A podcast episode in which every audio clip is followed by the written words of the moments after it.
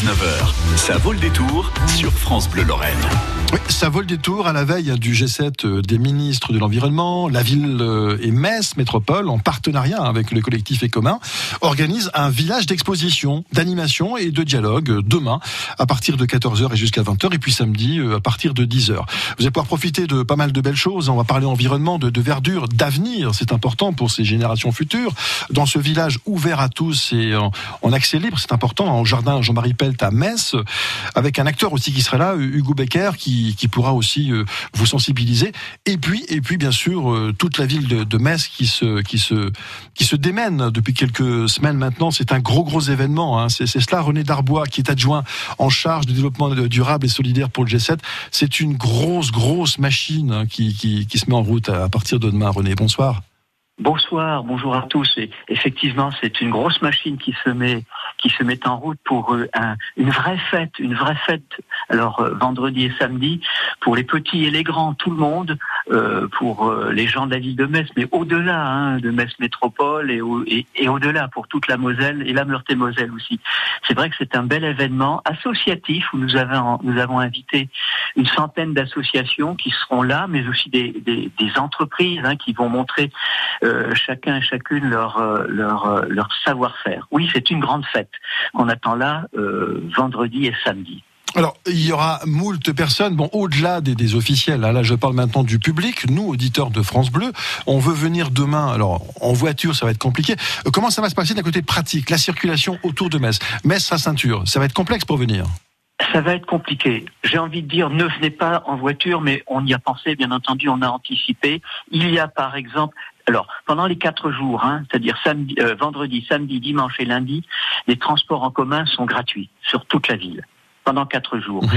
Mais nous avons aussi mis en place une, une navette qui va partir de, euh, de, de, de, de la, des, universités, hein, du côté de Marconi à Arago, lycée de la communication. Il y a de grands parkings hein, sur, euh, sur cette partie-là. Donc si on peut garer, si on vient en voiture de l'extérieur, on gare sa voiture à ces endroits-là. Hein, du côté du lycée de la communication. Et puis il y a une navette toutes les demi-heures qui emmène le, les gens jusqu'à la piscine olympique, jusqu'à la piscine. Et là, on est au parc de la Seille, on est au parc Jean-Marie Pelt. Il vaut mieux faire comme ça que de venir en voiture parce que je pense hein, que, que euh, ça va être un peu saturé côté voiture. Effectivement. Et puis là, pour le coup, on sera en contradiction avec euh, avec l'environnement. Euh, donc, ce village, donc ouvert à tous, en accès libre, euh, qu'est-ce qu'il va nous offrir? Là, on, on, lit exposition, animation. Euh, concrètement, comment ça va se passer si moi je viens en, en famille avec enfants, petits enfants Expliquez-moi, René. Eh ben, on va trouver un tas de choses. On va d'abord trouver les associations euh, qui vont montrer, l'une qui va montrer comment euh, euh, comment je pense à ces peines des coquelicots. J'en prends une au hasard, hein, que je connais bien, qui s'adresse notamment aux enfants, mais aux adultes aussi. Et on va montrer la biodiversité, comment ça fonctionne. On parle beaucoup hein, euh, de la biodiversité. Les scientifiques que l'on côtoie nous disent effondrement de la biodiversité. Et ben demain, par exemple, on va montrer euh, quelles sont les richesses de la biodiversité, comment on peut s'en sortir, parce qu'il s'agit de mettre quand même euh, un grain d'espoir dans, dans tout ça. Comment on peut atténuer le dérèglement climatique, comment on peut s'y adapter?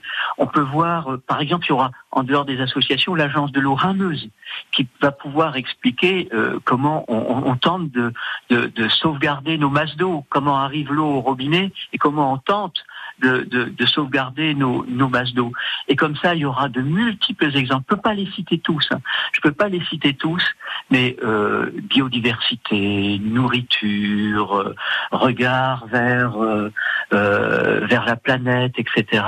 Tout ça, c'est le transport, euh, comment tout ça fonctionne. Et chaque association a son a son avis, son savoir-faire. Parfois, elles ne sont pas d'accord. Hein, D'ailleurs, les discours, ils peuvent être différents, mais toujours dans le même sens. Et le sens de, comment dire ça en quelques mots, atténuation, adaptation au dérèglement climatique. Et c'est pas de l'écologie punitive. C'est une écologie où on est dans le temps des solutions. Mmh. Comment on va pouvoir faire demain. D'accord, pas d'accord pour débattre et trouver une, une solution tous ensemble.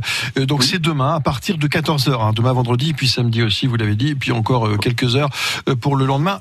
Je pense que ça va être une grosse belle fête. On espère que tout va bien se passer parce que c'est quand même demain, effectivement, toute la planète aura les yeux rivés sur Metz. C'est une belle fierté aussi pour nous. Hein.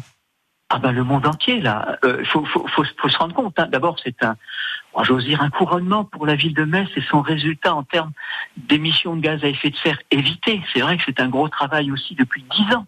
Et c'est pour ça aussi que les associations sont là, il faut le dire, parce que pendant ces dix dernières années, nous n'avons jamais cessé de travailler avec les associations, d'avoir leur avis, de prendre leur avis.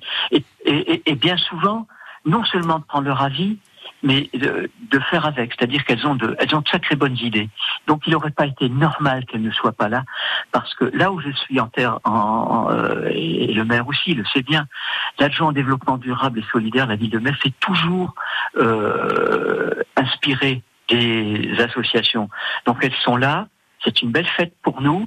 On est regardé du monde entier parce que c'est un G7 au niveau mondial. Hein, il y aura 17. Il n'y a pas que 7 nationalités. c'est une dénomination, nationalités qui sont, qui sont, qui sont là.